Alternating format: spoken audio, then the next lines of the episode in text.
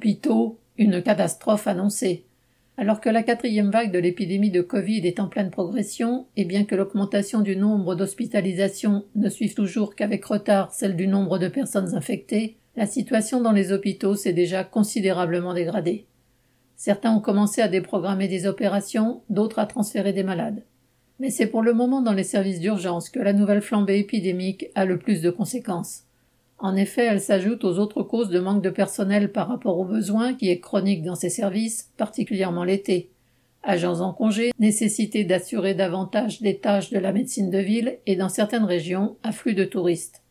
Vu le personnel trop peu nombreux et parfois envoyé ailleurs pour faire face à la recrudescence du Covid, les autorités ont une fois encore fermé tout simplement les urgences de certains centres hospitaliers, c'est parfois seulement la nuit, comme à Landerneau, parfois en totalité pour une semaine, comme à Saint-Calais dans la Sarthe. À Château-du-Loir, dans le même département, les urgences seront fermées la même semaine, un jour et quatre nuits.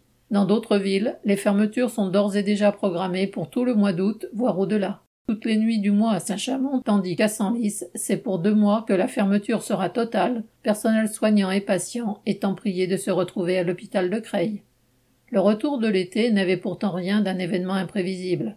Quant au variant Delta, les épidémiologistes annonçaient depuis des mois que sa plus grande contagiosité le rendrait inéluctablement majoritaire, comme le variant dit entre parenthèses anglais avant lui. Dans ces conditions, la pénurie de personnel dans les hôpitaux résulte d'un choix politique et mène à un désastre annoncé. Et ce sont les mêmes dirigeants politiques qui, pour tenter de faire oublier qu'ils en sont responsables, traitent d'irresponsables et d'égoïstes ceux qui ne se sont pas fait vacciner à leur claquement de doigts. Julien Bisson.